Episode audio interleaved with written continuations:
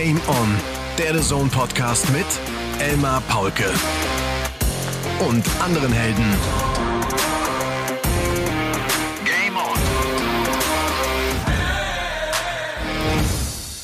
Ladies and Gentlemen, es ist spät. Es ist 0 Uhr 34. Wir können fast sagen, wir senden live, denn es ist äh, Montagnacht, die Nacht also äh, auf den Dienstag.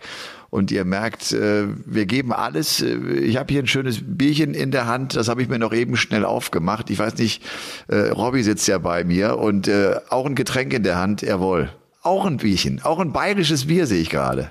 Natürlich, hallo Helmer. Das ist nicht schlecht. Es ist auf jeden Fall Dienstag, der 24. Mai. Wir sind also zurück auf unserem klassischen Game-On-Tag. Und ähm, ich bin ziemlich durch. Ich habe mir das Bierchen, wie ich finde, echt auch verdient. Ich habe einen langen, langen Tag hinter mir. Bin heute Morgen um 5.30 Uhr aufgestanden.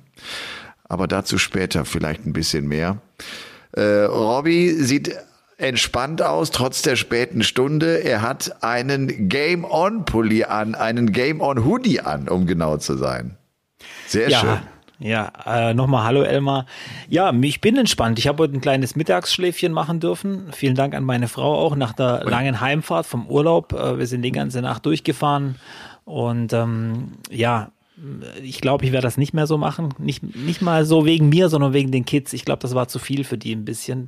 Die letzten ein, zwei Stunden von der Fahrt waren jetzt nicht ganz so angenehm, aber alles gut gegangen, sind alle heil und gesund wieder daheim.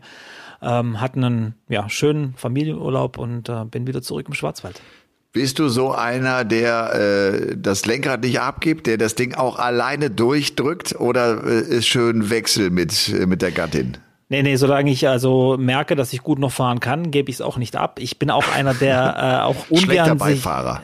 Ich bin ein schlechter Beifahrer und ich mag es auch nicht, wenn jemand dann am Radio rumfummelt, wenn ich fahre oder so solche Dinge. Weißt du, wie ich meine? Es hat ja schon einen Grund. Ich habe ja einen VW und ähm, da ist alles so ein bisschen auf den Fahrer ausgerichtet. Das hat seinen Grund und bitte ja. nichts, nichts machen. Ich, ja. äh, ich habe alles unter Kontrolle. Wenn also alte Folgen von Game On laufen, da wird nicht dazwischen gefunkt. Die werden sich in aller Ruhe nochmal angehört und äh, das ist gut. Genau. Wir sind bei Folge Nummer 105, Ladies and Gentlemen, von Game On, dem The Zone Podcast. Und ihr könnt es meinetwegen über die Triple 20 spielen mit 5 und Tops oder Triple 20, 13, Doppel 16. Ihr könnt es über die Triple 19 spielen, gibt's auch verschiedene Varianten, zum Beispiel Triple 19, 8 Tops. Oder aber ihr geht über Single Bull und haut danach zwei Dinger oben in Tops rein, dann ist es auch gut. Dann habt ihr auch 105 gecheckt. Also ein klassisches Dreidart-Finish. Und äh, du, heute, äh, ich bin mit dem Flugzeug äh, jetzt aus Köln hier zurückgekommen, Verspätung gehabt und äh, noch eine Stunde schön im Flieger gesessen, weil es viele Gewitter gab äh, um, um München wohl herum. Dadurch konnte man nicht starten oder die hätten keinen Flieger in Empfang genommen. Äh, aber dadurch aber auch noch die Möglichkeit gehabt, zumindest hin und wieder noch reinzugucken in das Relegationsspiel des HSV gegen die Hertha. Die Hertha macht's tatsächlich. Obwohl sie das Hinspiel in Berlin verlieren, gewinnen sie jetzt mit 2 zu 0 und damit bleibt Berlin, bleibt Hertha BSC in der ersten Bundesliga und der HSV schafft es nicht. Ich kenne so viele, die richtige HSV-Fans sind. Ich habe denen echt die Daumen gedrückt, weil ich dachte, mein Gott, das geht denen so ans Herz. Und jetzt schaffen sie es nicht. Das ist hart. Ja, also ich habe es nicht ganz verfolgt, aber äh, ich finde es auch hart natürlich. HSV ist ja schon so ein Traditionsverein. Aber ich finde auch trotzdem, ohne jetzt parteiisch sein zu wollen, so in der ersten Fußballliga, egal in welchem Land, die Hauptstadt gehört schon irgendwie rein, oder? So ja, finde ich auch. Vom Gefühl her, ja. Ja, aber ich glaube, der HSV hätte auch sein Ja. Plätzchen in der ersten Bundesliga verdient. Äh, ja, aber jetzt sind die Bremer oben, jetzt ist Schalke oben und der HSV eben nicht. Lass uns vielleicht über Darts äh, reden. Es äh, sind viele Pfeile geflogen. Es gab das siebte European Tour Turnier äh, am Wochenende. Es wurde in der Hans-Martin-Schleyer-Halle von Stuttgart gespielt. Am Donnerstag zuvor natürlich Spieltag 15 der Premier League Darts. Und wir haben ja den neuen Modus ganz schön abgefeiert. Wir haben ihn alle eigentlich für gut geheißen. Alle haben wir ihn gemocht. Er finde ich, er zeigt jetzt hinten raus kleine Schwächen. Hätte Peter Wright diesen Spieltag gewonnen, wäre alles entschieden gewesen und der letzte Spieltag wäre für die Katz gewesen. Jetzt ist es zumindest so, dass wir ein wichtiges Match noch haben. Es ist die Entscheidungspartie zwischen Peter Wright und Joe Cullen. Sie werden am Donnerstag ausspielen, wer am Playoff-Abend in Berlin in der Mercedes-Benz Arena mit dabei sein wird. Äh, aber trotzdem, für mich sind es jetzt irgendwie zu viele Partien, bei denen es um nichts mehr geht. Ja, aber es war ja in der Vergangenheit auch oft so, dass es nicht mehr nicht mehr um viel ging zum Schluss, fand ich, auch bei dem alten Modus. Ähm, und ich muss auch sagen, zumindest haben wir jetzt diese eine wichtige Partie. Äh, es geht ja auch noch um die 10.000 Pfund Preisgeld an dem Abend. Ich, wie gesagt, ich glaube, für die Spieler ist es sehr wichtig und, und, ein schönes Sümmchen auch dann für einen Abend Darts. Und äh, ich muss auch ehrlich gesagt äh, zugeben, ich hätte eher Gervin Price und Peter Wright so in dieser Entscheidungspartie gesehen. Aber Hut ab, Joe Cullen hat das äh, nochmal richtig gut rumgerissen. Hätte ich ihm nicht zugetraut, so ja. im Voraus weil er zuletzt auch äh, schwächere Phasen hatte und einfach nicht mehr so richtig gut war. Aber er gewinnt seinen zweiten Abend nach Rotterdam und äh, das Ganze in der O2 von London, also die zweite ganz große Arena, in der er sich durchsetzen kann, scheint also auch mit dem Publikum gut umgehen zu können und äh, hat das Ding am Ende gegen Johnny Clayton gewonnen. Also zum zweiten Mal 10.000 Pfund auf das Konto von Joe Cullen. Und äh, nochmal, es wird also das Entscheidungsmatch geben zwischen Peter Wright und Joe Cullen. Finde es ganz interessant, wenn man jetzt auch so Stuttgart gesehen hat äh, Cullen ist irgendwie mit den Gedanken woanders. Du merkst klar, der Schwerpunkt äh, auf der Premier League. Äh, Johnny Clayton mit den Gedanken woanders. Er ist auch nicht so richtig da, geht zwar gegen Peter Wright raus, aber er geht ganz deutlich raus und er spielt bei weitem nicht so gut wie in der Premier League. Äh, und Peter Wright, spielt ein tolles Turnier, ohne jetzt äh, vielleicht schon zu früh auf alle Ergebnisse einzugehen, aber der scheint da zu sein, weil er, glaube ich, auch weiß, er braucht jetzt ein gutes Wochenende, um fit zu sein für den Donnerstag. Ja, so sehe ich das auch. Ich glaube auch, dass irgendwie alle mit den Gedanken jetzt äh, bei diesem Donnerstag sind und dann auch natürlich beim Finale dann äh, für den einen oder anderen. Und es geht ja auch um eine Menge Geld. Ich meine, äh, du hast noch vier Spiele übrig am Premier League Finaltag und äh, das zweithöchste Preisgeld der PDC wird dort ausgespielt. Ich glaube, dass es für Spieler, für die Spieler eben jetzt eine Chance ist, sich ein gutes, dickes Polster anzulegen, zumindest was das Preisgeld angeht. Oh ja, 275.000 gibt's. Und ich finde auch, diese Rechnerei muss erlaubt sein, mal aus der Sicht eines Johnny Clayton. Also kämpfe ich jetzt da um diese 25.000, die es für einen Sieg auf der European Tour gibt, oder äh, bin ich irgendwie mit dem Fokus auf die Premier League, weil da müsstest du schon zehn European Tour Turniere gewinnen, um das Preisgeld zu haben, was du bei der Premier League bekommst. Ist schon ein kleiner Unterschied, ne? Ja, ja. Und wie gesagt, das ist eine, echt eine Menge Geld. Also knapp 300.000 Euro müssten das ungefähr sein. Also für, für so einen Abend dann, also ist schon Wahnsinn, oder? Also ja. äh, wenn man zurückrechnet, ich glaube, äh, der erste PDC-Weltmeister hat, wenn ich nicht, wenn ich es noch richtig weiß, 12.000 Pfund für seinen PDC-WM-Titel gekriegt. Dennis Priestley ja. damals. Ja, Anfang der 90er Jahre. Da ist ja. so viel passiert. Das ist, ja. das ist, das ist so Wahnsinn. Und das darf man auch nie vergessen. Wir, wir, so, man, man muss zwischendurch sich immer wieder hinstellen und fünf oder zehn Jahre zurückgucken, um zu sehen, was da passiert ist. Ne? So vom, vom ja. Niveau her, wie die Tour sich verändert hat. Wir haben es letzte Woche schon angesprochen. Jetzt kommt auch so eine neue Generation oder eine alte scheint sich zu verabschieden. Das war übrigens mit Adrian Lewis. Ne? Das war ein Thema auch äh, hier äh, bei bei The Zone mit mit Adrian und Flo. Äh, Flo hält sich meiner Meinung nach, der wird das jetzt wahrscheinlich hören, äh, äh, on air dann so ein bisschen zurück und zeigt sich ein bisschen diplomatischer. Der will nicht so einfach den Adrian Lewis abschreiben, bei allem Respekt. Und ich verstehe das auch. Der ist ja noch Spieler auf der Tour und das, ja. das, das sagt man noch nicht zu einem Kollegen, der ja noch äh, mittendrin ist. Äh, aber auch das Wochenende von Stuttgart hat meinen Eindruck bestätigt, dass Adrian Lewis weit entfernt ist von irgendwelchen Aktionen, die ihn in Richtung Top 20 bringen oder was auch nicht, von, von Auftritten, die mir einfach nur den Eindruck vermitteln, okay, wart mal ab, der Luis kommt noch. Also das würde mir schon reichen. Er muss, er muss gar keine Ergebnisse äh, äh, erspielen, sondern er müsste mir einfach mal den Eindruck vermitteln, dass ich denken würde, okay, das war gut von ihm heute. Weil er hat nicht gewonnen, aber er hat gut gezockt. Ja, und, und wie gesagt, er braucht halt einfach mal so ein Boom-Erlebnis. Einfach mal ein, ein Turnier, wo er richtig weit kommt, ob es jetzt ein Major ist oder die WM vielleicht auch mal wieder oder sonst irgendwie. Aber was komisch ist, was heißt was komisch ist, Adrian Lewis ist immer noch ein richtiger Fanliebling. So, und ich ja. weiß auch äh, von so intern, dass äh, die Darts, die er da spielt oder die verkauft werden von ihm, die gehören mit zu den meistverkauftesten Darts auf dem Markt. Also da ist eigentlich alles in Ordnung. Und aber er selber macht jetzt, wie, wie du schon gesagt hast, nicht den Eindruck, als ob er auch zurückkommen will. Er hat ja alles versucht, auch diese Taktiken mit dem Rumschreien dann teilweise nach jedem hohen Score und so weiter. Also ich glaube, so wie du es gesagt hast letzte Woche, er scheint ein bisschen hilflos zu sein. Ja, ratlos ja. und hilflos. Ja. Und äh, er hat ja auch keinen Sponsor. Da habe ich jetzt schon ein paar Mal Nachrichten bekommen, wie von Zuschauern. Der hat ja tatsächlich äh, neben seinem äh, Target-Ausrüster keinen einzigen Sponsor auf seinem Shirt. Und das übrigens auch schon seit einigen Monaten. Auch erstaunlich, ne? Für einen zweimaligen Weltmeister musst du ja. doch zumindest mal irgend so einen Flicken auf dem Shirt haben, mit dem du ein paar Penunsen mit nach Hause nimmst. Es ist auch gar nicht mehr so einfach, glaube ich, an diese äh, guten Deals zu kommen. Und äh, Adrian Lewis wird sich auch nicht hinstellen und für, was weiß ich, 1000 Pfund irgendwie ein Jahr lang irgendeinen äh, Badge tragen. Deswegen auch das ist, äh, glaube ich, inzwischen ein Problem geworden. Allgemein, glaube ich, im Sport. Du hast es irgendwie im Gefühl, entweder kriegst du von jemandem 100.000 oder, oder, oder 50 Euro. Dazwischen gibt's irgendwie nichts mehr. Ähm, und, äh, aber es ist schon komisch, ja. Vielleicht bemüht er sich auch nicht, aber vielleicht fehlt auch da so ein bisschen im Hintergrund dieses, dieses Management-Ding, das zu ihm passt. Ja. Ich weiß gar nicht, bei wem er jetzt unter Vertrag ist oder äh, genau, aber ich glaube, dass er sich da, ich habe das auch schon letzte Woche gesagt, ich glaube, er muss sich jemand zur Seite holen, der ihn da ein bisschen berät. Ja. Ja, und der ihn gut berät und der kritisch ist und der ihn pusht und der ihm einfach auch mal in den Arsch tritt.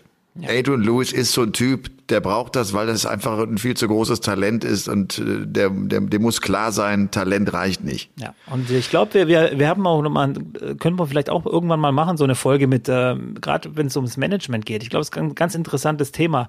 Da gibt es viel zu erzählen, weil es vielleicht gar nicht äh, vielen bewusst ist, dass im Hintergrund äh, da ein paar Leute sind, die Strippen ziehen, äh, bekannte Namen und, und auch kuriose Teams da zum Beispiel zusammenkommen äh, und auch Konstellationen, die mir nicht ganz so gut gefallen was Management ja. angeht, da darf und, man auch mal ein bisschen kritisch sein, finde ich. Und die vor allem äh, äh, so viele Spieler und große Spieler unter Gen Vertrag haben, ja. dass sie echt auch eine Macht haben. Also dass genau sie echt das auch, dass sie echt auch Ansagen machen können äh, nach dem Motto: Pass mal auf, liebe BDC, wenn das nicht so läuft, dann, dann kommen meine Spieler einfach nicht. Was macht genau. er denn genau. dann? Ne? Ja, ja, genau das meine ich, ja. Also ja, viel, viel Thema vielleicht mal irgendwann.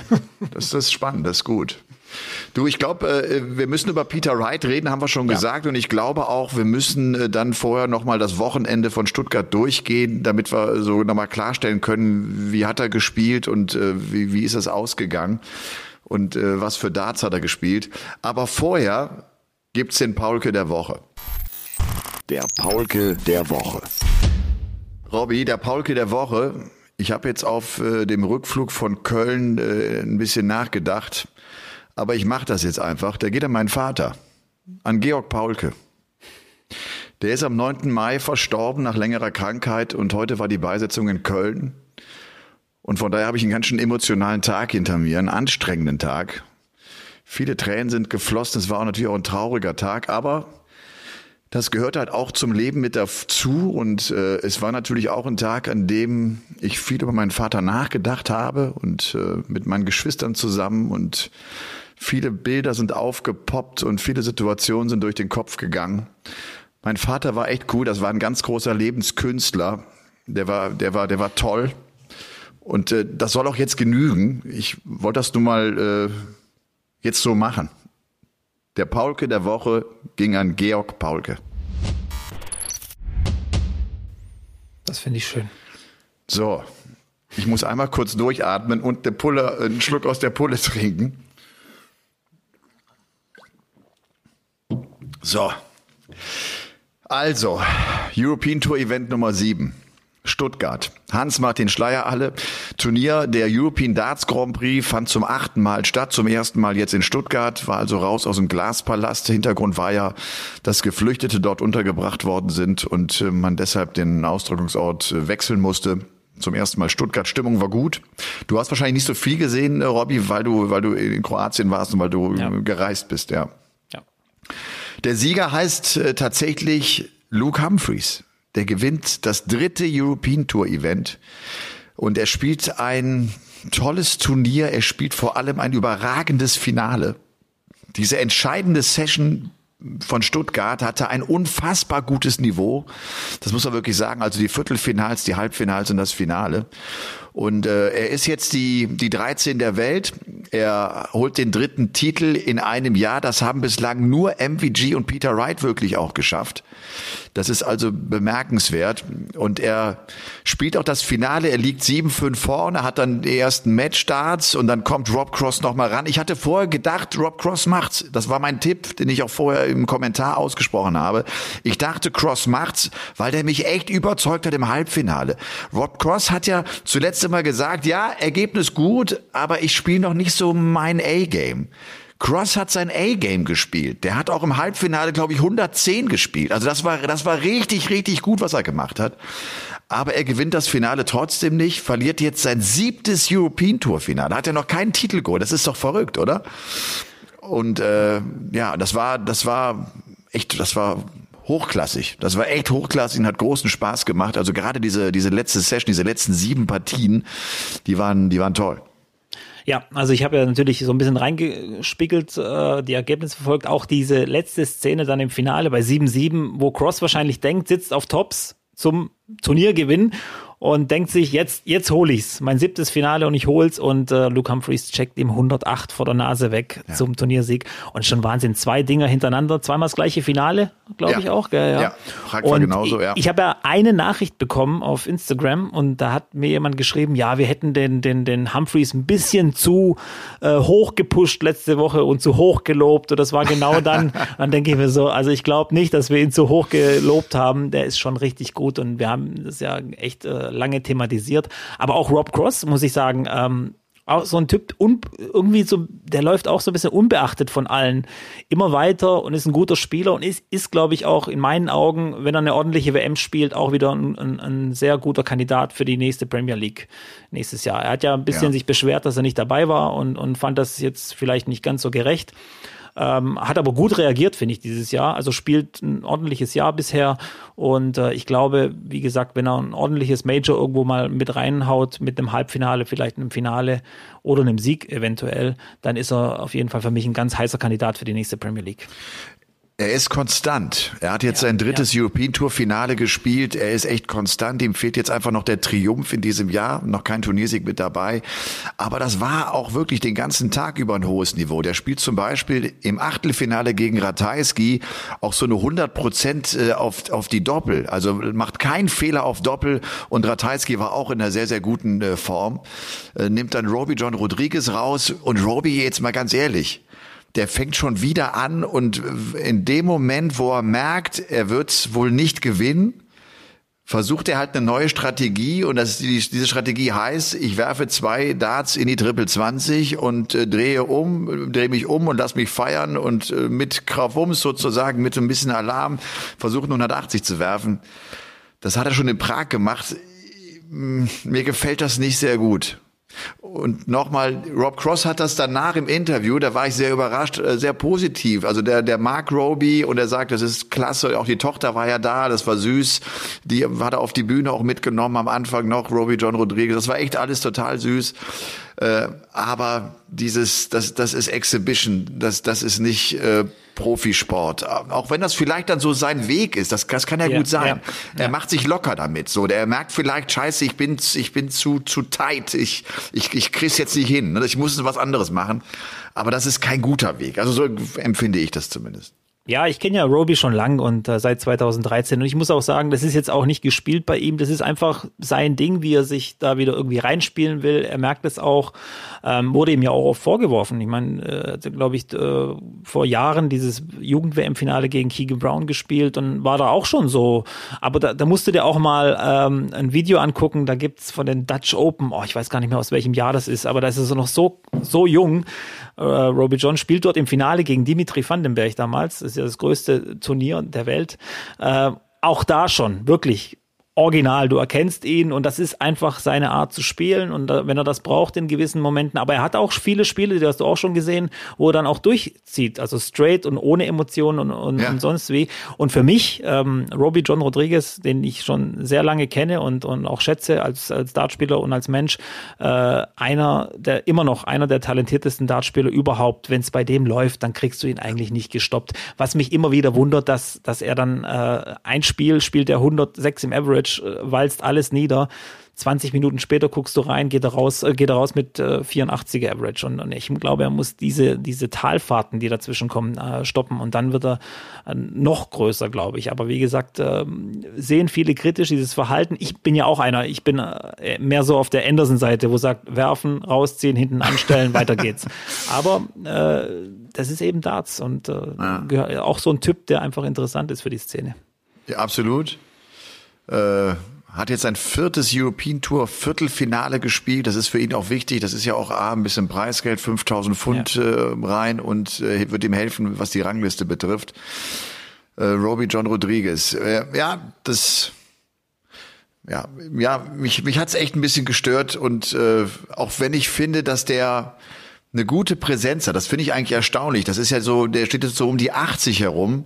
Der hat eigentlich eine Präsenz auf der Bühne wie ein Top 20 Spieler. ne, so von der Art und Weise, wie er da steht. Das ist super. Ne? Das Stimmt, ist echt, ja. das ist cool für, ja. für, für den Erfolg letztlich, den er hat, weil er ist ja die 80 der Welt. Ne? Also das, ja. und er steht auch oben, du denkst, okay, Rob Cross, die sind auf Augenhöhe. Also von der Art und Weise, wie er da oben steht, wie er agiert, wie er mit den Fans umgeht, da ist er einfach klar auch schon lange dabei und hat viel Erfahrung und das, das macht er gut. Das muss er ausnutzen auch. Also das ist das, das können nicht viele, ne? So, das nee. ist äh, Hat echt ein Fund von ihm. Ja. Vielleicht dann viel damit zu tun, wo er herkommt, aus dieser Darts-Familie. Viel Training mit Menzo Suljovic und so weiter. Viele gute Leute geschlagen, äh, viele Erfolge gefeiert gute Averages gespielt, äh, bei vielen Majors dabei gewesen. Ich glaube, das prägt dich auch gerade und und er ist ja noch nicht alt. Ich habe jetzt das Alter nicht ganz im Kopf. Mitte 20, Ende 20, Mitte 20 müsste jetzt sein. 28, glaube ich. Es ja. ist noch kein Alter. Da, nee. Ich glaube, da sind wir uns einig. Also ich war ja. mit 28 noch noch lange nicht äh, erwachsen, muss ich äh, ja. zugeben. Ja.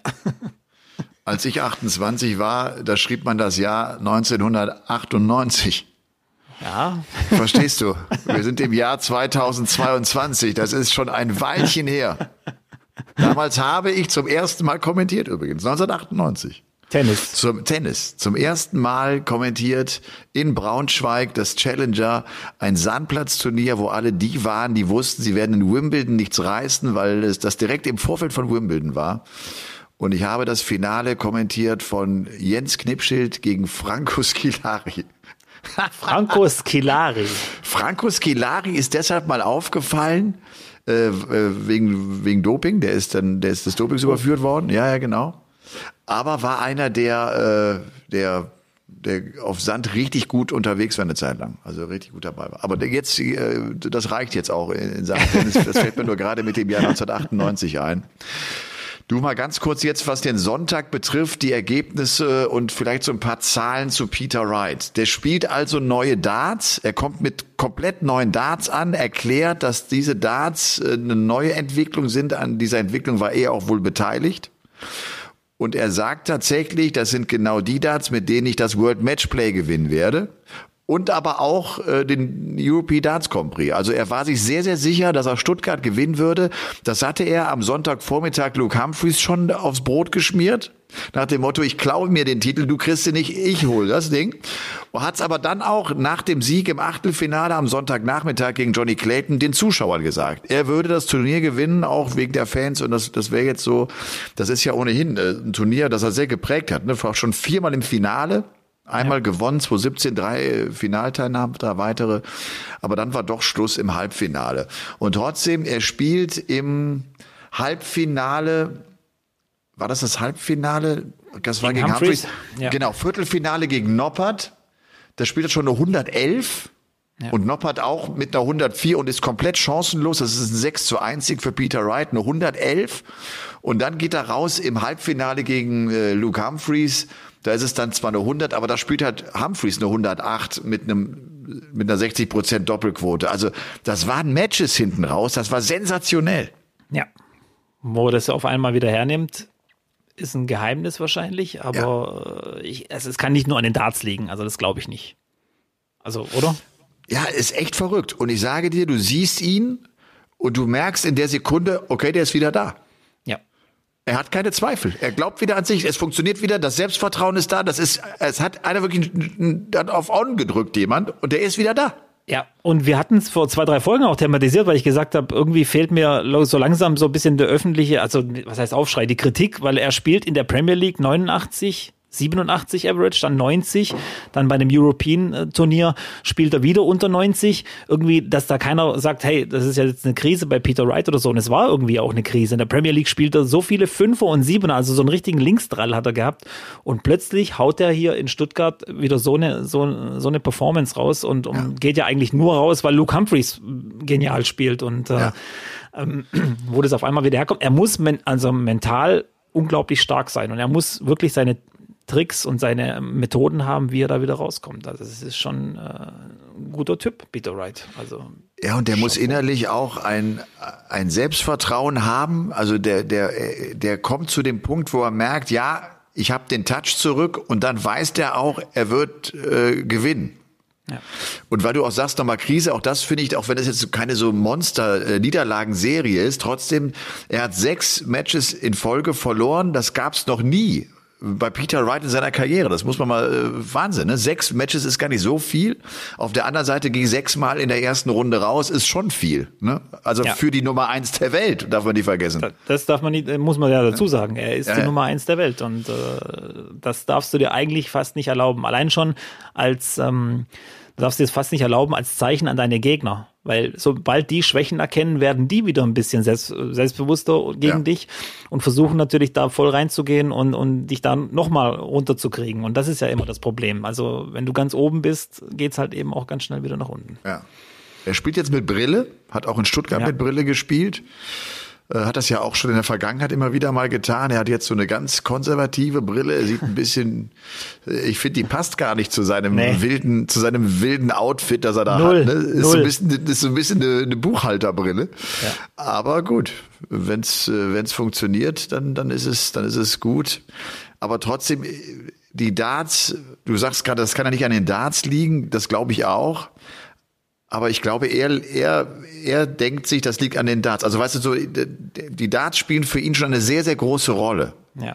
Eine viel, viel größere Rolle äh, als, als für andere Spieler. Also Van Gerven sozusagen, dieser, der, also der Kerl, der eigentlich immer die gleichen Darts gespielt hat, der hat das Thema gar nicht so groß gehabt. Also der hat nicht überlegt, was liegt jetzt an den Darts. Peter Wright denkt ja permanent nach, was, was an einem Dart jetzt falsch ist und was richtig ist und ob der nun passt oder nicht passt. Der macht das ja auch zu einem ganz großen Faktor für sein Spiel, ne? Ja. Und, und dadurch glaube ich schon jetzt, der hat jetzt einen Dart gefunden, mit dem läuft's gut. Das ist, also er, glaube ich, erklärt sich das mit den Darts. Ja, und ich habe auch äh, jetzt ähm, gelesen und auch mal mitgekriegt, er, er ist auch tatsächlich so, so ins Detail, dass er teilweise die, er nimmt verschiedene Sets mit und merkt auf der Bühne, oh, hier in dieser Venue, in dieser Halle äh, stecken meine Darts ganz ein Stück weit zu, nach oben. Ich nehme mal die anderen und guck mal, wie, wie die liegen, weil er, für ihn ist immer irgendwie der, dieser äh, Steckwinkel ganz, ganz wichtig für sein Spiel. Wobei er ja auch einer ist, der kann, der kann ja drunter spielen und drüber spielen. Das heißt, viele Spieler wechseln ja nach unten auf die 19, wenn sie unterhalb der Triple 20 äh, treffen, aber er kann das äh, wunderbar korrigieren und äh, wie gesagt, der ist echt, weißt, wie feinfühlig musst du sein, wie gut musst du deinen Wurf und deinen, deinen Körper kennen, wenn du äh, schon merkst, okay, hier ist die Deckenhöhe etwas ja mehr, also muss ich die Darts nehmen. Weißt du, wie ich meine? Oder, oder da ist ein, äh, ja, Luftfeuchtigkeit, das, keine Ahnung. Das ist total irre. Es ist echt irre, weil er ja auch sagt, mit denen, also er sagt ja nicht, das sind jetzt meine Darts, mit denen gewinne ich alles. Er sagt, mit denen gewinne ich das World Match Play. Genau. Die sind offenbar genau richtig für den Empress Ballroom, äh, warum auch immer. Und sie seien auch ein Ticken besser als die Goldenen. Auch diesen Satz hat er gesprochen. Leicht okay. und locker. Okay. Für mich, für mich die Goldenen immer noch die Darts, die am besten passen. Aber ja. wir werden sehen. World Matchplay ist ja bald. Ist ja ist bald. bald. Ja, ist ja. im Juli. Da werden wir auch ein paar Tage zusammen ähm, kommentieren. Ui. Ja. Das ist ja schön. Ja. Also nicht also alle, machen, aber zwei, wir machen, Tage. Wir machen World Cup und, äh, und World Matchplay dann. Genau. Ja. Sehr gut. Ja, freue ich mich. Ja, World Cup, auch. ja, World Cup, ich weiß nicht, ist es jetzt ein harter Themenschnitt? Die Nationen sind ja heute rausgekommen, hast du gesehen? Das habe ich, hab ich gesehen, ja. Ja. Es gibt ah, Griechen, Griechenland ist nicht mit dabei, ne? Nee. Habe ich gesehen. Also es sind nee. 32 Nationen. Äh, Deutschland ja. ist gesetzt, ne? Ja. Ja wird ja in Frankfurt gespielt. Aber ansonsten, ich muss gestehen, ich habe es ich hab's nur einmal ganz, ganz kurz überflogen. Hast du noch äh, so, so ein paar. Äh, ja, die Schweiz ist wieder mit, äh, Schweiz ist wieder ah. mit dabei. Und äh, das wundert mich äh, schon stark, weil, weil ich hätte eher gedacht, dass jetzt zum Beispiel Griechenland wegen John Michael dabei wäre, Kroatien wegen Boris Götzschmer eventuell dabei wäre. Ähm, Frankreich hätte ich mir so ein bisschen gewünscht, wenn ich ehrlich bin. Italien ja. ist immer noch mit drin. Okay. Was mich auch immer jedes Jahr aufs Neue wundert, aber es scheint da einfach ähm, eine starke Connection zu geben. Ähm, und wir müssen sie auch nochmal sagen, die BDC ist ja jetzt kein wohltätiger Verband. Die schauen natürlich auch auf Zahlen, auf Klickzahlen, auf, auf ihre Homepage, ja, auf die auf Views. Und äh, da muss man eben dann auch abwägen, äh, dass man das ein oder andere Land wahrscheinlich mit reinnimmt, einfach aus marketingtechnischen Gründen. Ja. Ja, und die Schweiz, äh, ich finde schon mit dem Belmont, die, die, die, die, die klopfen schon an. Ne? Und ja. äh, ich, glaube, ich glaube auch, es ist ein Markt, der für die PDC interessant sein könnte. Ja. Den Eindruck habe ich auch, ja. ja. Also ich würde mich jetzt auch nicht wundern, wenn jetzt die nächsten Jahre irgendwann mal ein PDC Europe Turnier zum Beispiel schon mal in der Schweiz stattfinden würde ähm, wäre jetzt keine große Überraschung für mich. Ungarn ja. ist wieder dabei, äh, finde ich auch gut. Die, die machen eine Riesenarbeit. Äh, da kommen ja auch paar Offizielle inzwischen her. Du kennst ja auch die Daniela, ja. die Schreiberin, ja. und ihr Mann äh, Josef, äh, der unten, glaube ich, so ein bisschen ähm, den Job von, von, wie heißt er denn? Ich habe den Namen vergessen. Mensch, so, so oft gesehen. Dieser ältere Mann mit den weißen, grauen Haaren. Ach, dieser groß, groß gewachsener, der die, die Scores tippt. Du weißt, wen ich meine. Ah, ja. Ah, Mann, ich komme nicht auf den Namen, aber vielleicht im, im Laufe der Sendung vielleicht nochmal. Aber wie, wie gesagt, äh, die machen eine gute Arbeit. Äh, in Ungarn ist eine gute Dartszene und so weiter. Ähm, World Cup für mich äh, eines, also wahrscheinlich das Lieblingsturnier, wenn ich ehrlich bin, bei der PDC. Ja. Sagen nicht viele, aber für mich äh, definitiv ein ganz interessantes Turnier, weil die, die Gesichter, die, die du plötzlich siehst, äh, die dabei sind, äh, die sind halt natürlich toll. Ich weiß gar nicht, USA müsste auch dabei sein wenn, wenn ich es nicht noch richtig gesehen habe. Die haben ja jetzt auch einen Tourcard-Holder mit äh, Jules ja. van Dongen, ja. der zwar Niederländer ist von, von der Herkunft her, aber äh, ja. ganz toll. Und äh, USA sowieso, ich glaube, die PDC wird sowieso versuchen, ähm, den US-Markt wieder ein bisschen versuchen anzugreifen, anzugreifen. Wir haben jetzt im Madison Square Garden dieses Event, World Series und so weiter, wird auch toll. Ähm, von dem her, World Cup bin ich sehr gespannt. Ja, bin ich auch gespannt. Macht auch Bock. Äh das einzige Turnier, vielleicht nochmal für diejenigen, äh, die das alles nicht so ganz intensiv verfolgen, äh, wo ja auch dann Doppel gespielt wird und das, das ist cool. Einfach auch ja, die, ja. die Einzelkämpfer dann plötzlich mal in einem Teamwettbewerb zu erleben, wo sie dann noch ihr Land vertreten, das ist, das ist super und funktioniert auch echt gut inzwischen. Das hat auch für alle echt einen Stellenwert. Das war, fand ich so in den ersten ein, zwei Jahren, äh, aber ist ja auch logisch. Das muss erstmal so ein bisschen wachsen. Das ist gewachsen und jetzt haben sie Bock drauf. Ich meine, guck dir John Henderson an. Was hat er sich gefreut über diesen ja. World Cup Sieg? Der ist ja in seinem Heimatdörfchen da in Schottland, in den schottischen Highlands, ist ja empfangen worden wie die Queen. Also das war ja super. Oder? Das war doch echt super. Ja. Das ist echt geil. Und, und schau dir, wir dürfen immer noch nicht vergessen, Johnny Clayton, nicht, der World Cup, das war ja, das Ding, wo das alles, diese, diese Traumgeschichte von ihm angefangen hat. Uh, dieses Doppel mit, genau mit Gervin Price, das war schon, das war der Start. Also ja. kann wirklich auch äh, deine Karriere beeinflussen, eventuell. So, so, so ein Team, Teamwettbewerb. Ja, weil du, weil du auch mitgezogen werden kannst. Ich glaube auch, das kann in so einer Phase, wo du so ein bisschen in der Krise steckst, kann dir das helfen, dass du einfach so dann die Siege einfährst, vielleicht auch mit Hilfe des Partners und dadurch Selbstvertrauen bekommst und dann kommst du wieder in die Spur rein. Also der, der kann was bewirken. Lass uns vielleicht noch kurz äh, bezüglich ähm, Stuttgart über die vier deutschen Teilnehmer sprechen, die mit dabei waren. Lukas Wenig, ähm, Dragutin Horvath, Gabriel Clemens und Martin Schindler. Schindy ja wieder gesetzt gewesen auf 16, kommt ins Viertelfinale, geht gegen Damon Hatter raus, spielt im Achtelfinale ein super Match gegen Martin Lukeman. Das ist ja auch echt ein guter Typ, der eine gute Körpersprache hat. Ist der mit einer, ist der mit einer mit einer Entschlossenheit auf der Bühne. So hat er den Van Gerven ja auch rausgehauen mit 6-1, weil der überzeugt von sich ist, weil der auch dann, der läuft auch viel zu früh los beim Walk-On. Da ist doch gar nicht die Ankündigung abgeschlossen. Da ist er schon unterwegs, weil der halt machen will, weil der ran will, weil der Bock hat. Das finde ich cool. Ja. ja. Guter Typ. Und ja, Und weil du sagst äh, Körpersprache, du hast ja dieses European Tour Event, glaube ich, nicht gesehen, wo er dann angefangen hat, einen Bauchtanz zu machen nach äh, beim Das habe ich nicht gesehen. Das Nein. war Wahnsinn. Also es war, es war schon ein bisschen befremdlich, es war lustig, es war irgendwie, es war Darts. Also ich glaube, es war einfach nur Darts und äh, deswegen musste ich gerade so lachen bei Körpersprache. Okay. Ja, Lukas Wenig kriegt, äh, kriegt einen Whitewash von Joe Mernon äh, ins Gesicht gespielt. Ja. Von, von Midnight. Das hatte ich gar nicht mitbekommen, dass Joe Mernon einen neuen äh, Spitznamen hat. Das war ist doch immer Shaggy gewesen über so viele Jahre, aber das ist jetzt Midnight. Wie kann man sich denn Midnight nennen? Was soll das denn? Vor allem von Shaggy auf Midnight, äh, wo, wo, wo, ich weiß nicht, wo der Spitzname herkommt. Äh, ja. Midnight ist mir jetzt auch ein bisschen komisch, aber es gibt ein paar Spitznamen, die komisch sind. Ja. Äh, Dragutin Horvath, Herkules, da hat er sich ja auch lange gegen gewehrt, ne? Wissen wir das, du weißt ja, das war ja, ja meine ja. Idee, ne? Das ja, hat er erst nicht haben wollen, das war ihm so ein bisschen peinlich. Inzwischen steht er dazu wie eine deutsche Eiche. Äh, Dragutin Horvath geht raus gegen Nathan Rafferty der einen ja. super Auftritt hatte. Wir hatten zum ersten Mal drei Nordiren äh, im Achtelfinale eines European Tour Events. Das, ja. Da haben äh, Brandon Dolan und äh, Daryl Gurney und äh, Nathan Rafferty haben sozusagen so ein bisschen Geschichte geschrieben. Ja, und Gabriel Clemens verliert gegen Johann Engström. Ja. Gaga hat äh, einen Post rausgehauen. Hast du ihn gelesen? Äh, der, der sagt ja auch so, es ist gerade einfach nicht meine beste Phase in meiner Karriere, das kriegt er alle mit, das kriegen wir auch alle mit. Ja. Er kämpft aber, er, er verliert jetzt auch gerade so diese Matches, weißt du, wo, wo du auch denkst, ey, verdammt, das, das ist auch, es läuft dann auch einfach scheiße, ne? so wie es im Darts ja. auch ist, wenn, wenn du das Momentum nicht so auf deiner Seite hast.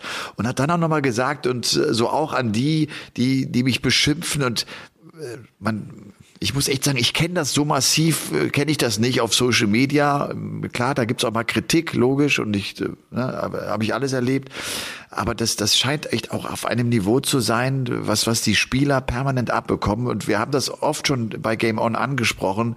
Und wir müssen es immer wieder ansprechen, weil diese Holzköpfe, die solche Kommentare in Richtung, in diesem Falle Gabriel Clemens schreiben, die wirklich, die, die, die müssen einmal kalt duschen gehen und sich mal schütteln und mal ganz kurz nachdenken, was sie da machen. Ja. Sie, sie, sie beschimpfen und werden persönlich und werden unverschämt in eine Richtung, wo du wirklich denkst, ihr habt sie doch nicht mehr alle. Ja. Also ich sage auch immer, äh, Kritik kann man ja üben, kein Problem. Ja. Wenn man einfach irgendwie vielleicht auch sagt, hey, vielleicht liegt es daran oder sonst was, aber so, so plump einfach jemanden beleidigen, das geht überhaupt nicht. Und äh, du weißt, äh, Gaga ist, liegt mir ja ganz am Herzen und äh, da kriege ich selber auch ganz schön Aggressionen, weil ja der Typ, das ist einfach ein, einer der anständigsten Menschen, vielleicht der anständigste Mensch, den ich jemals kennenlernen durfte. Und er hat äh, das überhaupt nicht verdient. Das ist mal das Erste. Und äh, das Nächste ist, er, er redet ja nicht viel drüber, warum es vielleicht nicht läuft oder sonst irgendwie. Aber er hat es ja mal so beiläufig erwähnt, dass er nicht immer schmerzfrei spielen konnte. Ähm, spielt gegen Engström, gegen den habe ich auch schon gespielt. Der ist unangenehm zu spielen, auch weil du, weil der plötzlich um die Ecke kommt. Du weißt gar nicht, was los ist. Dann hat er auf dem European Events ähm, zweimal Chizzy vor der Nase. Weißt du, ich meine, ist auch nicht einfach für die erste Runde. Äh, möchtest du auch nicht haben äh, ja. und so weiter. Und spielt, äh, spielt jetzt auch gegen Engström, 94 Average. Ich meine, da kannst du nichts sagen. Ich meine, genau. Joe Cullen, Joe Cullen spielt 93, 94, 94 und, und gewinnt einen Premier League Abend. Weißt du, ich meine, also es ist halt, wie es eben läuft. Aber du hast schon recht, diese Holzköpfe, Social Media ist eben Fluch und Segen irgendwie zugleich. Aber für mich inzwischen mehr Fluch, wenn ich ehrlich bin. Und ähm, gerade glaube ich, wenn man, äh, so wie Gaga glaubt, irgendwie 60.000 Follower hat oder so, weiß nicht, vielleicht wäre es in der Größenordnung vielleicht auch schon langsam der Gedanke, dass man das in andere Hände abgibt und das einfach professionell machen lässt und sich das gar nicht an sich ranlässt, weil du wirst nie, äh, Idioten sterben nie aus. Es ist nun mal so. Ja, ja, klar. Ja, ja klar. Ja. aber was ich ja, sagen will, aber du, da, bist, da bist du auch, glaube ich, komplett bei mir. Gaga hat keine keine Beleidigung verdient, absolut nicht. Das ist so ein Nein. hilfsbereiter Mensch und was weiß ich. Und ich habe es ja schon oft gesagt, wenn ich jetzt irgendwo auf der Autobahn stehen würde und hätte genau noch Akku für einen anrufen, wüsste nicht, wie ich da runterkomme mit einem platten Reifen oder so. Ich würde ihn anrufen, weil ich wüsste, der steht auf, kommt, holt mich und dann ist gut. So, so ein Typ ist es für mich einfach, ja, auf den kann man sich verlassen, an mein ein Wort und, und äh, ist ein ganz netter Typ. Und äh, wer mal so privat mit ihm geredet hat, der wird auch wissen, geilen Humor hat er. Ach ja, und der hat auch die Füße echt auf dem Boden. Der Ja, weiß auch ja, genau, wie das Leben funktioniert. Der weiß auch, Ja. was fünf Euro wert ist. Weißt du so, der, der, Genau. der, der, der hat, der weiß, wie das Leben ist. Ja. Und äh, der genießt jetzt seine Zeit dort und er hat jetzt den Erfolg, den er hat und er hat noch Potenzial nach oben, aber äh, der, der, der macht sich ja auch nicht größer, als er ist und der, der, der, der spuckt ja auch keine großen Töne, dass du denkst, ist er denn wahnsinnig? Nein, das kommt ja alles gar nicht. Lass den doch in Ruhe, lass den doch jetzt auch diese Phase irgendwie erleben und unterstützt ihn lieber. Wieso, wieso muss ich eigentlich immer hingehen und die Leute klein machen? Wie klein muss ich mich selber denn fühlen, dass ich den anderen immer klein machen muss, damit ich mich mal so ein bisschen größer fühle? Ja. Und was machen diese Menschen? Die schreiben so einen Kommentar und dann, dann hauen sie auf die Schenkel und denken, ich war geil jetzt gerade oder was? Ich verstehe das nicht. Ich verstehe es echt nicht. Ich glaube, dass viele Auf die- Menschen, ja, wenn sie sowas schreiben oder so, viele hoffen ja auch äh, irgendwie auf Zustimmung, dass sie, dass sie vielleicht denken, ich bin ja nicht alleine oder so, der das denkt oder sonst irgendwie. Aber das Gegenteil ist der Fall. Äh, Gerade bei Gaga merkt man immer wieder, dass die Leute eher dann auf seiner Seite natürlich immer stehen und auch allgemein überhaupt niemanden irgendwie beschimpfen oder so. E- Egal, ob es jetzt in der Dartszene ist oder sonst irgendwie, äh, das ist mir völlig egal, äh, mal abgesehen äh, von Gaga. Es gehört sich einfach nicht. Das ist Kinderstube. Ganz einfach. Ja. Oder? Ja, absolut. Macht man nicht. Absolut. Komm, wir gehen in unsere Lieblingsrubrik rein. Oh.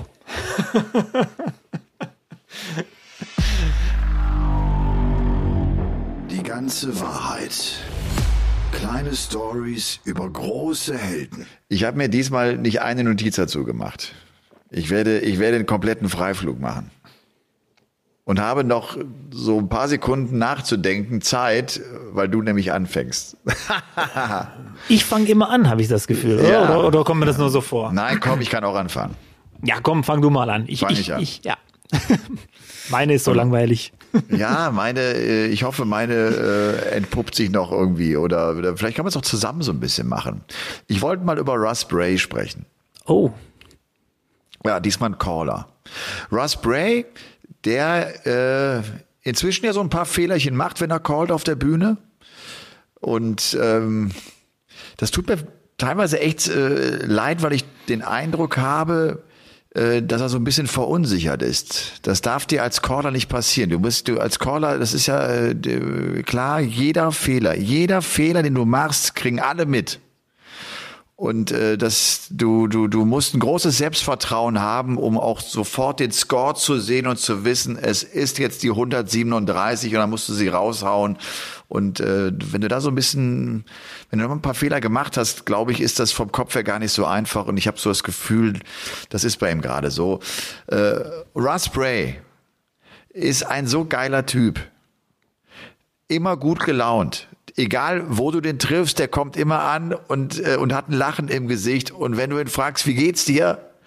Dann, äh, dann geht's ihm immer gut. Das finde ich super. Dem geht's immer gut und nicht, weil es irgendwie jetzt geschauspielt ist, weil ihm, äh, ne, so, weil er, weil er irgendwas überspielen will, sondern du hast das Gefühl, ja, du bist genau am richtigen Platz. Das ist irgendwie genau sein Leben. Äh, der war, glaube ich, Gerüstbauer äh, über viele Jahre und äh, jetzt genießt das als, als Caller äh, seit den 90er Jahren ja schon unterwegs zu sein. Und ich, ich mag den sehr und es ist, es ist eine kleine Legende und der wird ja auch von den Fans gefeiert und die Stimme ist einzigartig und der hat lange nicht gewusst, was er für eine geile Stimme hat. Auch das finde ich super. Das kam ja erst, weil irgendwann einer gesagt hat, call du doch mal, dann haben dem im Mikrofon in die Hand gegeben, weil die Stimme auch erst im Mikrofon so richtig sich ent, entfaltet. Ja. Und hat man dann gemerkt, boah, der für eine Stimme ist ja Wahnsinn. Und dann ist der auch so umtriebig, der hat ja, der hat äh, als Sprecher fungiert, der war im Boxring, das habe ich damals echt äh, vermitteln dürfen für, da rief mich Sat 1 an und sagte, wer, was, was ist das eigentlich da, dieser Russ Bray, das ist ja Wahnsinn. Ich sag, ruf den an, der macht das 100 pro und äh, auch dann so die Art und Weise, wie Russ damit umgeht, darum, dafür ist er mir echt total dankbar und wenn der mich sieht, dann, dann kommt er mit einem Bier um die Ecke und sagt, hier übrigens Boxen, das war geil von dir, vielen Dank. So, das vergisst er auch nicht. Das ist auch nicht irgendwie abgehakt und aus dem Kopf und aus dem Sinn, sondern das, das vergisst er nicht. Und wenn Ross Bray nach einem langen Turniertag abends in die Hotelbar kommt, um noch äh, vielleicht einen Absacker zu trinken, immer schön in Jogginghose, immer in Trainingshose. Auch das Ja. finde ich super. Ja. Das ist das Smoking für abends, ja, stimmt. Ja, genau. Ja. Aber ich, ich habe ihn auch so im Kopf. Äh, guter Typ, auch einer, der alle Namen kennt. Muss man ganz klar sagen. Und äh, immer gut gelaunt, gibt er immer die Hand, äh, fragt, wie es geht. Immer dieses Augenzwinkern, kennst du es? Mit den Augenzwinkern. Äh, das gefällt mir. Und eben für mich auch so ein typischer Engländer, finde ich einfach. Ja. Äh, gut gelaunt und, und äh, was ich auch irgendwie, was man vielleicht ein bisschen vergisst, ich glaube, dass auch jetzt die Karriere, wie sie jetzt im Moment bei ihm ist, ich glaube, das hat er sich auch anders geplant. Der war ja vor Corona viel in Asien unterwegs hat ja. es dort echt genossen, glaube ich auch. War ja über Wochen, Monate dort auf Tour irgendwie für die PDC Asia Tour und so weiter. Dann kam Corona, dann musste er natürlich wieder zurück. Im Moment ist es immer noch sehr schwierig, glaube ich, in Asien zu reisen und so weiter. Ich glaube, das hat er jetzt auch so ein bisschen äh, weggelassen. Und ich glaube, dass er das gar nicht so geplant hat, dass er jetzt die letzten zwei Jahre noch so extrem aktiv ähm, bei der PDC dabei ist. Und äh, diese Fehler, wo du sagst, ja, das äh, geht dir ans Selbstbewusstsein, weil du eben so eine Caller-Legende bist, dann kriegst du vielleicht noch den ein oder anderen Spruch von dem Spieler, nach dem Spiel, der, der vielleicht sagt, hey, weil du den Fehler gemacht hast, habe ich dieses Leck verkackt oder so. Das, das bleibt schon in der Birne. Und ich, äh, und Russ Bray ist ja auch einer, der, der callt ja nicht nur PDC, der macht ja auch viele, viele Exhibitions äh, unter der Woche in Pubs, in, in kleineren Hallen und so weiter. Also der, der, der, der, der lebt dieses Ding. Also der, der ich glaube, der kennt auch nichts anderes. Oder? Das, dem war ja auch jetzt wirklich während Corona, sagte er mir damals auch, der, der war ja so viel zu Hause wie eigentlich noch nie in seinem ganzen ja. Leben. Der war auch wohl vor der Dartszeit irgendwie immer beruflich unterwegs aufgrund seines Jobs. Äh, dann, dann hockte der da zu Hause, der lebt ja auf in der Pampa, ne, komplett in der Pampa, hat aber ein großes Grundstück und, und ein tolles Haus. Seine Kinder sind groß, sind auch noch kaum da. Da ist also nichts zu tun.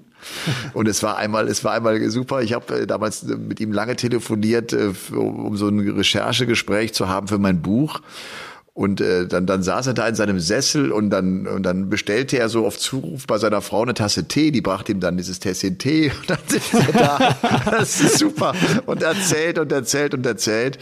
Und äh, der, der ist ja so viel auf Achse, was du schon sagst, durch Asien auch, wie wirklich kaum ein zweiter. Und das genießt der wahnsinnig, dass der durch die Welt reist. So der, der hat eine große Dankbarkeit in sich, dass er das machen darf, was er da macht.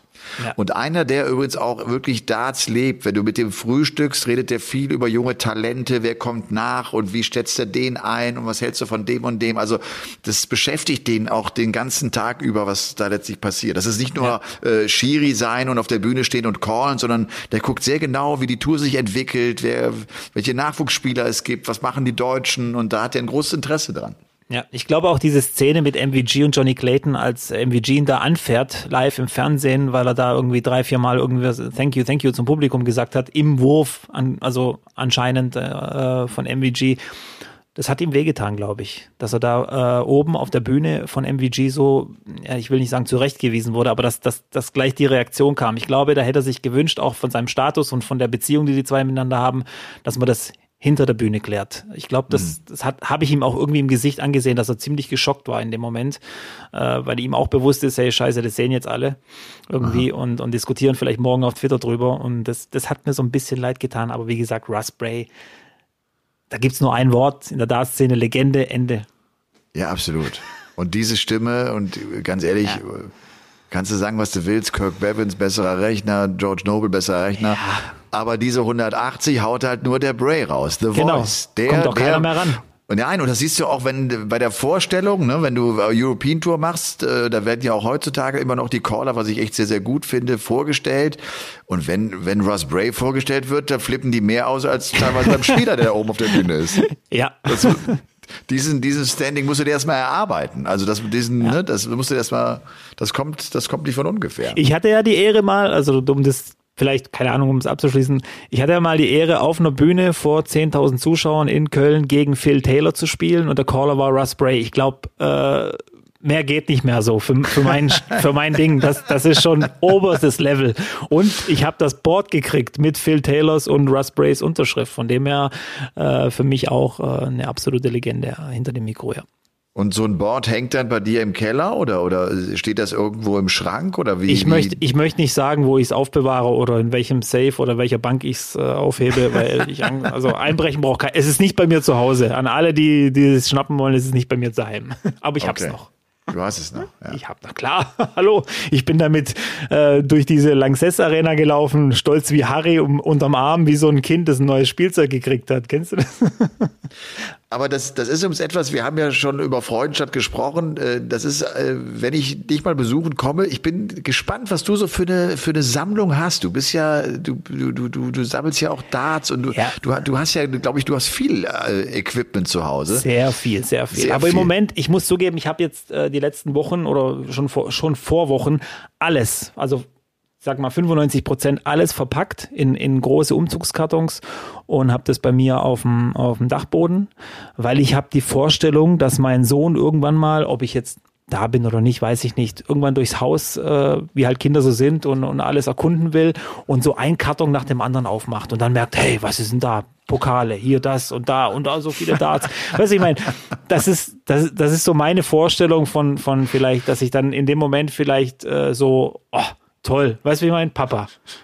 So möchte ich irgendwie, eine, ich weiß, es ist jetzt ein bisschen Das ist deine, äh, Darts, deine Darts-Romantik, deine ja, Papa-Romantik. Vielleicht, ja. vielleicht denkt er sich auch, Mann, was hat denn der seine Zeit verschwendet mit diesem, mit, mit Darts, ist doch völlig sinnlos gewesen oder sonst irgendwie, ist ja auch egal, aber das ist so eben meine Vorstellung. Es ist alles schön verpackt und äh, weil es stand so viel Zeug rum und äh, ich habe echt nur Ärger bekommen, weil hier äh, überall war das Zeug. Gell? Und äh, wie gesagt, ich, wir haben es ja schon mal bei Darts-Übertragungen drüber gehabt, als du mich gefragt hast, wie viele Darts-Sets ich habe habe. Und ich habe ja gesagt, ich will es nicht sagen, weil ich, äh, es könnte sein, dass meine Frau zuhört. Und so, so belassen wir es auch. Und warum überhaupt dein Sohn? Vielleicht ist es ja auch deine Tochter, stimmt, die die stimmt. Kartons aufreißt, stimmt, weil stimmt. sie nämlich Bock auf Darts bekommt und Fallon Sherrock herausfordern möchte. Stimmt, stimmt. Ja. da habe ich wieder meine, meine veralteten, verkrusteten Geschlechterrollen im Kopf gehabt. Es, es sei mir verziehen. Ja. Okay. Ah, jetzt bin ich dran, oder wie? Kleine Stories über große ja. Helden. Also ich gehe komplett in eine andere Richtung. Also es ist, hat nichts mit irgendwelchen Legenden, Russ Bray oder sonst oder PDC zu tun. Ich versuche es so kurz wie möglich zu halten.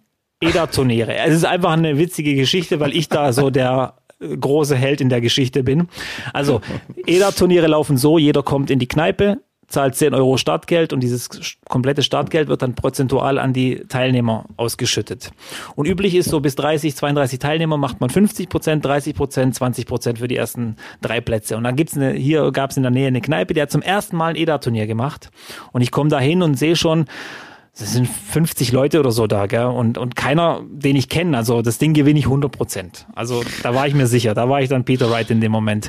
Und ähm, ähm, der Wirt kommt und, und wenn es dann mehr wie 30 Leute sind, wird dann aufgeteilt eher so 35, 15 Prozent. Also das wird dann weiter nach hinten gestaffelt. Und der Wirt kommt auf mich zu und sagt, ja, wie machen wir das jetzt hier mit den Startgeldern, mit dem Preisgeld? Und dann sage ich zum Wirt, du, 70, üblich. Mach 70, nee, nee, nee ich habe gesagt, ich hab, bevor der jetzt auf irgendeine Idee kommt, du, üblich ist 50, 30, 20. Also so machen wir es immer wir bei den Dartturnieren, alles klar, wir spielen dieses Turnier, ich gewinne es auch und, und weil ich gewusst habe, ich kriege jetzt gleich 250 Euro Preisgeld oder so, gebe noch eine Kiste Bier aus an alle, die mit dabei mit mir waren, weil ich gefahren wurde und so weiter. Und ähm, ähm, auf jeden Fall Turnier gewonnen. Ich nehme den Umschlag Pokal, gehe nach Hause, ruft mich der Zweitplatzierte an, Jojo. Jochen, guter Freund von mir, und sagt, du, Robby, was war denn in deinem Umschlag drin? Dann sage ich, ich habe keine Ahnung, ich habe noch gar nicht reingeguckt. Und dann sagt er, du, bei mir waren nur 30 Euro drin. Sag ich, echt? Und denk noch so, ja, vielleicht haben sie den Rest bei mir reingehauen. Wäre auch nicht schlecht, dann wird's noch mehr. Mach diesen Umschlag auf, waren 50 Euro drin. Obwohl es eigentlich hätten 250 sein müssen. Okay. Und dann ist es mir wie Schuppen vor den Augen gefallen. Der Wirt hat mich gefragt, wie macht man das mit dem Preisgeld? Und ich sag zu ihm in alter Edat-Manier so, weiß, Tonne, Tonne 40, ja, wir machen 50, 30, 20. Nein! Ja! Das ist geil. ja. Und der Wirt wird sich wahrscheinlich gedacht haben, das ist ja geil. 500 Euro einbezahlt und 100 Euro habe ich bloß auszahlen müssen. Das ist ja super Reibach, den ich mache. Und, ich mache äh, nächste Woche noch mal ein EDA-Turnier. Ich habe wahrscheinlich jede Woche eins gemacht. Wie gesagt, ist keine, keine, keine, äh, keine spannende Geschichte, aber ich fand es halt irgendwie so witzig, weil mir das jetzt wieder eingefallen ist, ähm, weil ich da damals auch eine Rechnung hatte von über 100 Euro, weißt für die Getränke und so weiter, was ich da alles ausgegeben habe. Und ich so sicher war und, und ich so arrogant nicht mal reingeguckt und den Pokal genommen und tschüss, danke, habe euch abgezockt und, und gehe wieder. Und dann waren da tatsächlich nur 50 Euro drin. Ich habe das Geld auch nicht verlangt danach muss ich ehrlich zugeben. Weil okay. ich dachte, tja, bist du halt selber so. schuld. Nee, ja. weil ich gemein sein wollte, weißt du, weil ob, eigentlich bei so vielen Teilnehmern hätten wir es weiter nach hinten staffeln müssen, so dass der fünfte und sechste Platz auch noch was kriegt. Aber weil ich so gierig war ja. und, und wollte die Hälfte für mich, habe ich es eigentlich verdient in dem Moment. Kleine Sünden bestraft der liebe Gott. Ja? Sofort. Sofort. Sofort, ja. Ja. So, das war heute aber lang. Ja, das war gut. Das, du, äh, das erinnert mich irgendwie äh, direkt an, an, an meinen größten Fauxpas, als, als das ist ja eine alte Geschichte, die, die viele auch kennen. Aber echt, echt auch lustig, äh, immer noch, finde ich, als Roland Scholten mich herausfordert und sagt, okay, wir spielen und bei dir zählt jeder, jeder da doppelt. Und, und ich denke, ey, okay, doppelt kriege ich hin, traue ich mir zu gegen die vier der Welt. Es war ja damals in London bei der WM. Ich war zum ersten Mal da. Und bis ich das raffe, äh, habe ich bestimmt zwölf Darts geworfen und dann merke ich, irgendwann wird irgendwie schwierig. Ja. Das war, da habe ich echt schön verarscht, vor, vor allem vor all den Kollegen. So ein Standard, so ein Standard-Gag, wie du mal so einen blinden äh, Deutschen in die Lehre schickst. So Wahrscheinlich ne? jedes Mal, wenn so ein Neuling reinkommt, wird genau das Ding abgezogen und alle lachen sich wieder ja. schön schlapp drüber. Aber es ist echt oh, ein guter Mann. Trick, ja. Ist gut. Ist echt gut. Roland. Das ist genau sein Humor. Ja, ist genau sein Humor. Das ist genau recht, ja.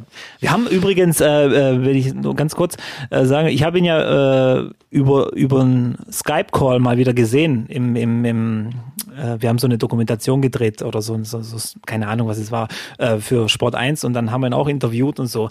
Er war so relaxed und, und, und so chillig da irgendwie vorm Gartenhäuschen gesessen und, und wie man ihn halt kennt, weißt du, völlig unaufgeregt und, und auch mal ein paar Worte rausgehauen, die du eigentlich so nicht sagst und so weiter. Und äh, war echt cool, ihn mal wieder zu sehen. Aber er ist ein bisschen in die Jahre gekommen. Also ist, äh, man sieht ihm jetzt langsam an, dass er im Alter ist. Aber äh, ist mir gerade so eingefallen. The, the Tripod, Roland Scholten. Tripod, ja. The Tripod.